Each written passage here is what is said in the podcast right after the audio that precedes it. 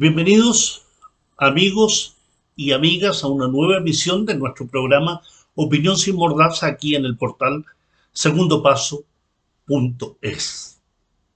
Para hablar hoy de un tema relevante desde el punto de vista político, religioso, de las vinculaciones que existen entre el sionismo y el cristianismo y la influencia que ejerce sobre la política no solo en la entidad sionista, en el régimen israelí, sino también en Estados Unidos y en nuestra América Latina. El sionismo cristiano es una teología que apoya un régimen político basado en el apartheid y la discriminación. Así de claro, así de concreto. Al leer el trabajo del pastor anglicano Stephen Caesar, El sionismo cristiano, la nueva herejía de Estados Unidos, tal trabajo nos permite visualizar cómo esta visión de la fe cristiana, absolutamente equivocada y que consiste esencialmente en el apoyo cristiano al sionismo o una parte de la cristiandad, y usa el concepto de equivocado, pues ese sionismo, cruzado por mitos fundacionales, es una ideología que sustenta a un sistema político basado en la exclusividad étnica judía, dándole derechos políticos preferenciales, exclusivos y excluyentes que se les niega a los palestinos. Las propias Naciones Unidas, la Organización de Naciones Unidas, en noviembre del año 1975, mediante la resolución número 3379, definió el sionismo como una forma de racismo y de apartheid y llamó a su eliminación, entendiéndola como una forma de discriminación racial. En palabras de Grace Halsell, el mensaje esencial de los sionistas cristianos es el siguiente. Todo acto adoptado por Israel está orquestado por Dios y debe ser tolerado, apoyado e incluso ensalzado por el resto de nosotros. Esta es la conducta entonces, la idea, la teología que permite el silencio obsequioso no solo de los cristianos sionistas de Estados Unidos, sino también de aquellos que en América Central y Sudamérica, especialmente en Brasil, callan en forma cómplice frente a los evidentes, documentados y denunciados crímenes del régimen que adoran como al becerro de oro. El aumento del sionismo cristiano contemporáneo se remonta a la fundación de la entidad israelí el año 1948, que llegó a ser vista por los cristianos sionistas como la realización más importante de las profecías bíblicas. Una idea que se va a intensificar tras la ocupación de Al-Quds, de Jerusalén, el año 1967 en forma completa y que significó la ocupación, recuerden ustedes, de la otra parte de Palestina que no había sido ocupada el año 1948, cuando, tras el fin del mandato británico, se crea la entidad sionista. Un sionismo que falsariamente quiere hacer creer que existe un vínculo nacional con Al-Quds, con Jerusalén. Para ello, quiero apoyarme en las palabras del rabino judío Jacob Shapiro, quien nos dice que Israel no tiene nada que ver con la antigua comunidad judía. Israel no es el pueblo judío, nos dice Shapiro. Es un país que fue creado en el año 1948. Una entidad, por tanto, que tiene 73 años. El mito sionista, nos dice Shapiro, quiere hacer creer que Israel es la continuación de antiguos gobiernos judíos, pero no lo es. Los que manejan Israel no son judíos religiosos, son ateos. Desde David Ben Gurión hasta Naftali Bennett, hoy primer ministro de la entidad israelí. Pero escuchemos a Jacob Shapiro. We will move the American embassy to the eternal capital of the Jewish people, Jerusalem. No. No. I was with him until he said the eternal capital of the Jewish people. President Trump has the right to make whatever foreign policy he wants, and if he feels that Miami Beach is best to recognize as the capital of Israel, that's his business, he can do it. But once he starts talking about the Jewish people, now he's encroaching upon religion, and now that's my domain. There is absolutely no political relationship between the Jewish people and Jerusalem, it's merely a holy city. The Jewish people don't have a capital. We never had a capital. Countries have capitals, states have capitals. That's the definition of a capital. Capital Dictionary. Noun, the most important city or town of a country or region. Now, the Jewish people are not a country or region. The Jewish people are a religious community. We pray towards Jerusalem, but we relate to Jerusalem only as a holy city, not as a political capital city of the Jewish people. And all of those overtures that we make to Jerusalem and the yearning that Jews have for Jerusalem is only as a holy city, not as a capital city. And because it's a holy city, it doesn't matter who has sovereignty over it. Jerusalem is just as holy and just as much Jerusalem, whether it's under the auspices of the Turks or the Romans or the British or whoever. It's important to know that the, the Zionists were the ones that started this business of the capital of the Jewish people, and it's an idea that conflicts directly with the teachings of Judaism. At Mount Sinai in the desert, the Torah says, the Bible says about us, Hayom That's when we became a, a people. The Jewish people aren't a people because of a land. We're not a people because of a language. We're not a people because of a culture. We're a religion, and when we were deputized into the religion, when we accepted the religion given to us by God, that's when we became the Jewish people. We had no land, no territories, we had no capital city. And in fact, our commentators say the reason why God gave the Jews the Torah in a desert before they went into the Holy Land was in order to teach them that land, country, has nothing to do with your Jewishness. Your Jewishness is because you accept the religion. A couple of years ago, the Pope went to visit Netanyahu, and, and Netanyahu's bragging to the Pope, this is where Jesus lived in this land, and he spoke Hebrew here. So the Pope corrected him. The Pope said, no, Aramaic. And he, he Pope was right. Netanyahu, so Netanyahu says, yeah, yeah, but he understood Hebrew. Well, you know, maybe he did, but but Hebrew was was never the national language of the Jewish people. It was a holy language, just like uh, the land of Israel was a holy land. Oh, by the way, if if you see the clip and you don't know which of the two people talking is Netanyahu and which is the Pope, the Pope's the one wearing the yarmulke. Even if we were to pretend that the Jewish people have a capital, that would have nothing to do with whether Jerusalem should be the capital of Israel, because Israel's not the Jewish people. Israel has nothing to do with the old Jewish Commonwealth. It's a country that was created in 1948. When you hear the Israelis or the Zionists talk about how uh, Jerusalem has a connection with the Jewish people for 2,000 years, 3,000 years, 4,000 years, it's all true.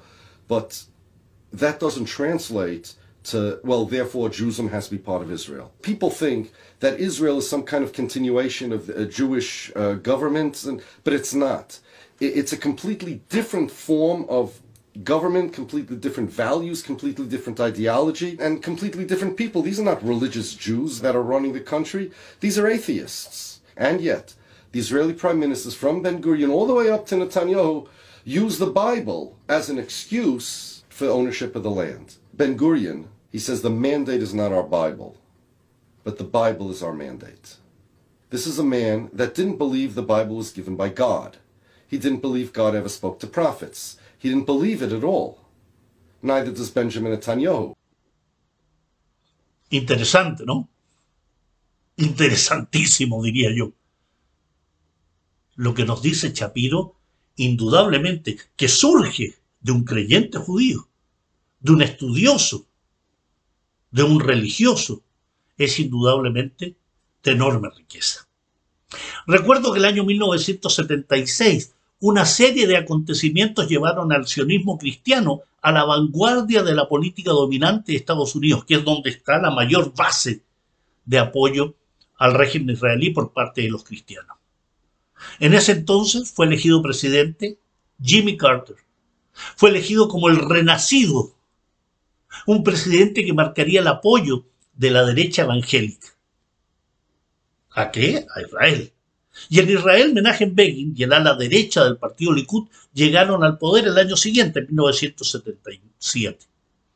Así se hizo realidad eh, el emerger, el nacer, el completar una coalición tripartita que se mantiene hasta el día de hoy. La derecha política norteamericana e israelí, los evangélicos y el lobby judío. El año 1978 Jimmy Carter reconoció como sus propias creencias prosionistas habían influido en su política en Oriente Medio.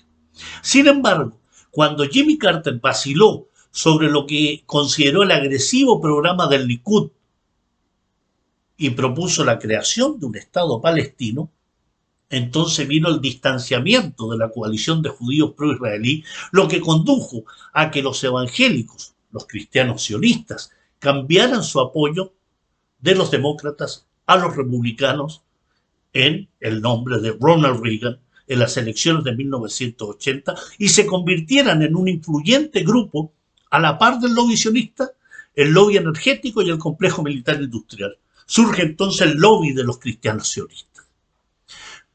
Este grupo, este lobby, este grupo de presión, tiene una agenda política que consiste esencialmente en varios puntos que les quiero resumir brevemente. Apoyar el colonialismo israelí mediante acciones políticas.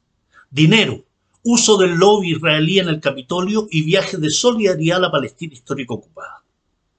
Por otra parte, también promover lo que llaman el restauracionismo, es decir, facilitar los procesos de colonialismo desde Rusia y desde Europa del Este, facilitando el traslado de nacionales de esos países de creencia judía.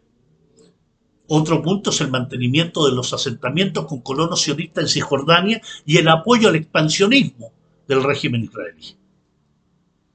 Un lobby permanente, además, para el reconocimiento internacional de Al-Quds, de Jerusalén, como capital única y indivisible de Israel. Motivar así el traslado de las embajadas de países que están dentro del régimen israelí de Tel Aviv al Quds, a pesar de ser un acto violatorio del derecho internacional. Además, trabajan por impulsar la idea mitológica de construir un templo judío en tierras palestinas, lo que explica los ataques permanentes a la explanada de las mezquitas e incluso, escuchen bien, la reproducción de vacas en granjas en Estados Unidos e incluso en tierras de la Palestina histórica ocupada para conseguir la anhelada vaquilla roja que es parte de las fantasías talmúdicas. También la agenda política de estos cristianos sionistas es oponerse a cualquier acuerdo de paz entre palestinos y los ocupantes sionistas y concretar entonces aún más la unión entre Washington y los poderes del régimen israelí.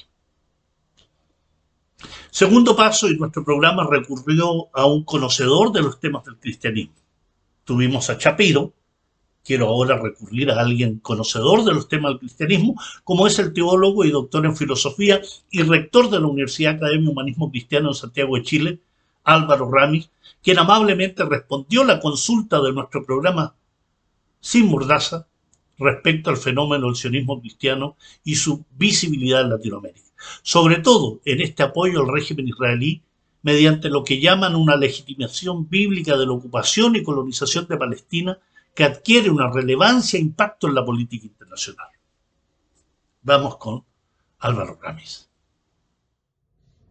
Hola, quisiera saludar a quienes ven hoy día el programa Sin Mordaza. Me han invitado a comentar un problema, un tema relevante en la discusión de la política internacional, que es el llamado sionismo cristiano, que es un fenómeno que aunque ha tenido mayor visibilidad en los últimos años, particularmente en Brasil, donde uno de los apoyos que obtiene el presidente Jair Bolsonaro está radicado en iglesias evangélicas que argumentan el carácter, digamos, eh, apocalíptico del sionismo, es decir, su anticipación ah, como signo anticipatorio de los últimos tiempos, y por lo tanto una legitimación bíblica que justificaría, según ellos, la, usurpación del territorio de Palestina, la subalternización de su población, el colonialismo y finalmente su expulsión en pseudo raíces bíblicas. Bueno, eso tiene una larga historia, particularmente en algunos grupos fundamentalistas que ya están en el siglo XIX y otros que se eh, radicalizan en esta idea a lo largo del siglo XX, particularmente en el sur de Estados Unidos, y generan alianzas con sectores eh, que empiezan a desarrollar un vínculo político con eh, el Estado de Israel, particularmente en el comercio de armas y el apoyo de la política internacional norteamericana a sus determinaciones. Eh, y a partir de ahí también generar alianzas electorales, alianzas que tienen que ver con eh, mutuas legitimaciones religiosas de los proyectos políticos. Este es el trasfondo de, esta, de este llamado, llamado sionismo cristiano, que sintoniza con lo que podemos llamar el sionismo religioso, que es una forma en que eh, asume uno de los argumentos que utiliza el sionismo eh, histórico para justificar eh, el, gran Israel, ¿no? la idea de una expansión del territorio de Israel en fronteras que supuestamente serían las las bíblicas, digamos, que no tendrían por lo tanto casi límites en el Medio Oriente, podrían llegar desde lo que era la antigua Babilonia, Egipto, es decir, todo el, Medio Oriente como control geopolítico de Israel. Este problema, eh, por lo tanto, adquiere connotaciones de mayor relevancia a la medida que eh, actores como Donald Trump eh, utilizan a personajes como Steve Bannon en los últimos años para legitimar este tipo de procesos de discusión política, ¿ah? estos argumentos mm, teológicos que justifican la expansión de Israel y eh, finalmente la consolidación de ese proyecto eh, por medio, por ejemplo, de signos que eh, no son solo políticos, sino que también... Interesante reflexión del teólogo Álvaro Ramis donde nos va quedando claro que la judaización de Palestina es parte de un proceso político que se sustenta en pseudas raíces bíblicas, donde se utiliza a los creyentes cristianos vinculándolos con el sionismo y que comienzan mutuamente a legitimar sus proyectos políticos con esta base religiosa, y que lo podemos ver en Estados Unidos, en Brasil, por ejemplo, pero al cual se han sumado en forma entusiasta otros regímenes como el de Honduras y Guatemala. Proyecto que necesita como símbolo, como catalizador, el control de Al-Quds, el control de Jerusalén, además del control y expansión de la entidad israelí más allá de lo que cubre el territorio palestino. Esta unión entre cristianos y sionismo irá convirtiéndose cada día más en un problema mayor para nuestro continente en la medida que ese proyecto político comienza a sustentarse igualmente en alianzas militares, económicas y de control de las riquezas naturales de nuestros países. El sionismo ha dejado de ser solo un peligro para Asia Occidental para devenir en una epidemia perniciosa para gran parte de la humanidad. Es lo que denomino el virus Sion 48 que va generando cada día más muertos en forma directa o por influencias malsanas. Amigos y amigas, hasta una nueva emisión de Sin Mordaza aquí en el portal www.segundopaso.es.